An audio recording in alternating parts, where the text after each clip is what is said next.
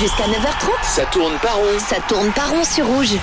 Merci de nous retrouver à l'instant, ça tourne par rond. Alors messieurs, dans la première partie, on a beaucoup parlé de la Nati. Projetons-nous, si vous le voulez bien, sur les cartes de finale à présent.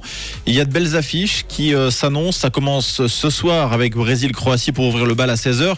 Et puis Pays-Bas-Argentine à 20h. Ça continuera demain avec euh, Maroc-Portugal et France-Angleterre. Alors merci, messieurs, euh, parmi ces quatre rencontres, est-ce qu'il y en a une, si vous deviez en sélectionner une, qui vous fait un peu plus vibrer que les autres? Ce serait, ce serait laquelle Alors, bon, pour moi, c'est clairement euh, France-Angleterre, parce que d'abord, euh, ils se sont rencontrés 41 fois et euh, jamais dans une rencontre à élimination directe, ce qui est quand même complètement dingue. Mm.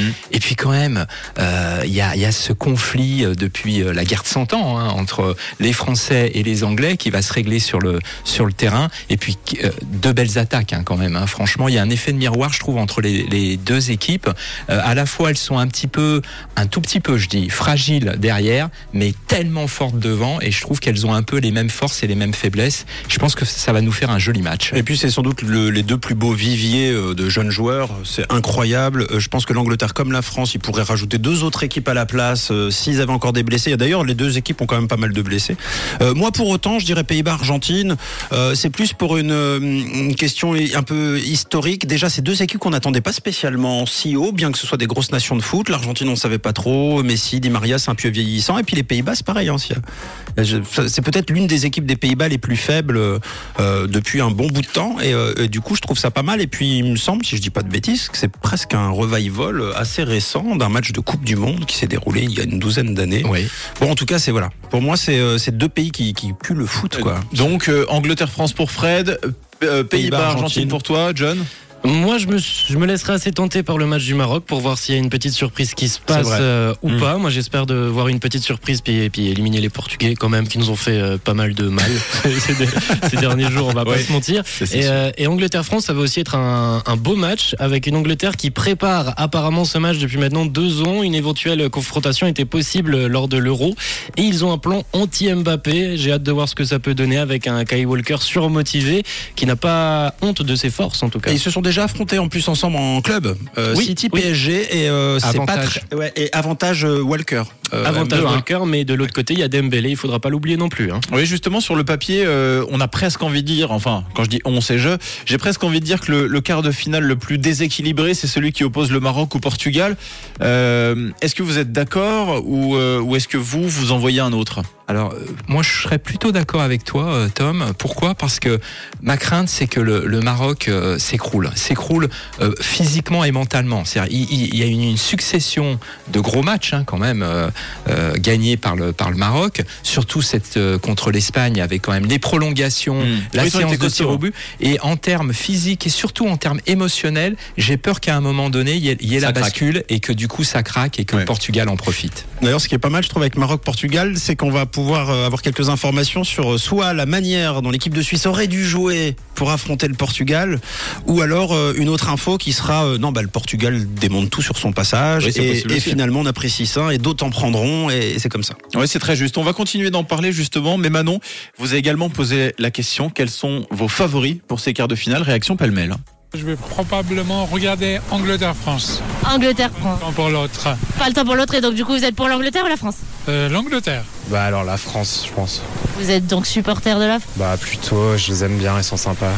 Euh, Angleterre-France pour l'Angleterre. Pour l'Angleterre, avec quel pronostic? Euh, je dirais que la France va gagner, mais j'espère l'Angleterre quand même. Plutôt l'Argentine et le Portugal.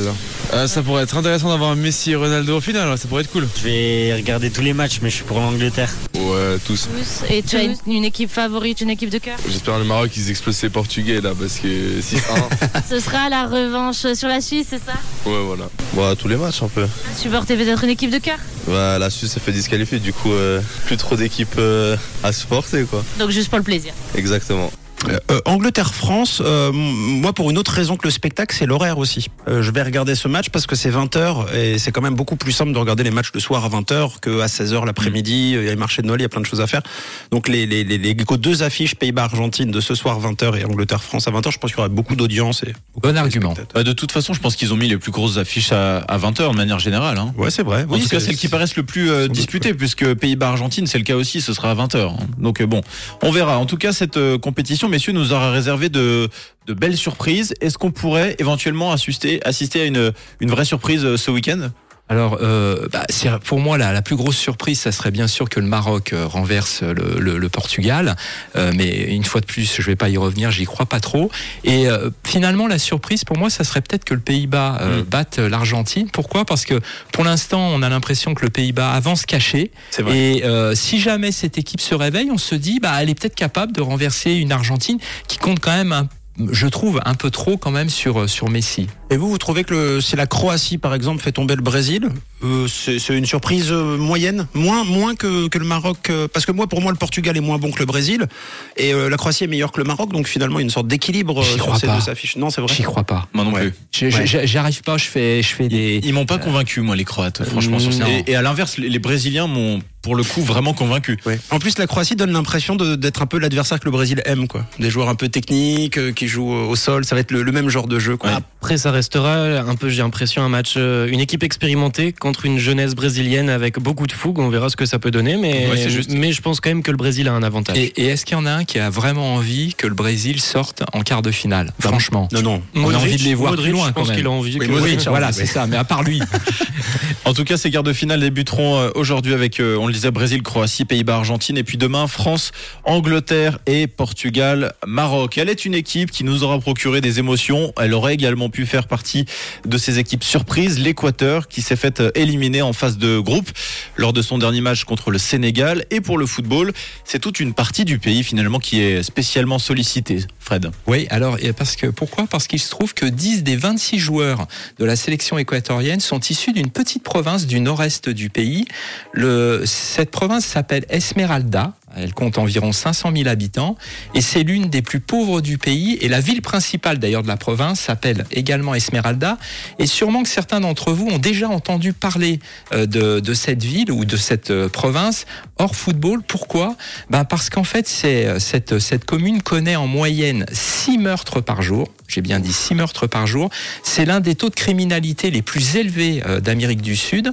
Et ça, en raison en fait de la guerre perpétuelle des gangs autour de la drogue. Parce que quand on regarde géographiquement où se situe euh, cette province, elle est bien sûr, euh, sans surprise, très proche de la, de la frontière euh, ça. colombienne. Colombie, Venezuela Ouais, et tout va exactement. autour, ouais. Donc là, la, la poudrière hein, euh, en termes de, de drogue. Et d'ailleurs, juste avant le mondial, le, le 5 novembre, le dirigeant du club Deportivo Vargas Torres, qui évolue en deuxième division, s'est fait assassiner juste, euh, juste devant le stade. Donc euh, euh, vraiment difficile. Et puis, du coup, si on revient un peu au football, on peut dire que la province dispose, avec ses footballeurs, d'une richesse qui fait sa fierté. Et quand on regarde plus dans le détail, en fait, la grande majorité sont des Afro-équatoriens. Et quand on regarde les statistiques, en fait, les Afro-équatoriens représentent 7% de la population de l'Équateur, mais 44% de celle d'Esmeralda. C'est des ghettos, quoi. C'est, c'est incroyable. hein. Euh, et donc, en fait, lors de ce mondial, la majorité des joueurs de l'équipe nationale sont euh, afro-équatoriens et euh, 10 viennent donc d'Esmeralda, dont bien sûr euh, Ener Valencia, euh, le, le meilleur buteur de la sélection et capitaine, quand même 38 buts en 76 euh, sélections. Et justement, est-ce qu'il y a une raison à cela pour expliquer un peu ce, ce phénomène? Alors, il y a bien sûr tous les clichés hein, autour de ce genre de phénomène, les, les supposées aptitudes athlétiques et physiques des, des Africains. On en parle dans bon nombre de sports. Mais en fait, la, la réalité est malheureusement, on va dire, presque beaucoup plus sombre et terre à terre, puisqu'en fait, le football est la seule chance pour euh, tous, ces, tous ces jeunes garçons euh, d'éviter de rejoindre et la pauvreté ou un gang et de bien sûr entrer dans la, dans la spirale de la violence. Et d'ailleurs, les, les recruteurs nationaux ne s'y trompent pas, puisqu'en fait, à chaque fois, euh, la horde des, recru- des recruteurs viennent à Esmeralda pour essayer de détecter euh, les futures pépites du football équatorien. Et ce qui est assez en fait paradoxal, c'est que quand on regarde ce qui se passe à Esmeralda, il n'y a pas de vrai club, il n'y a pas de stack correct, il n'y a pas de moyens alloués au football. Et en fait, on voit qu'en plus, la province a été totalement abandonnée par la classe politique de la, de la capitale Quito, surtout depuis que le tourisme, puisqu'à l'époque, il y avait des plages euh, qui, euh, qui faisaient l'attrait de la région, le tourisme a complètement disparu. Bah, pourquoi? Bah, Parce que tout simplement, personne n'a envie de se faire assassiner euh, bêtement. Et pour terminer, je dirais qu'il y a le football, mais pas que, euh, parce qu'il y a d'autres grands champions de d'autres sports qui sont issus d'Esmeralda, notamment Alex Quino- Quinones, qui est médaillé en athlétisme sur 200 mètres aux mondiaux en 2019. Et vous savez ce qui lui est arrivé au garçon? Malheureusement, Et Il s'est fait assassiner.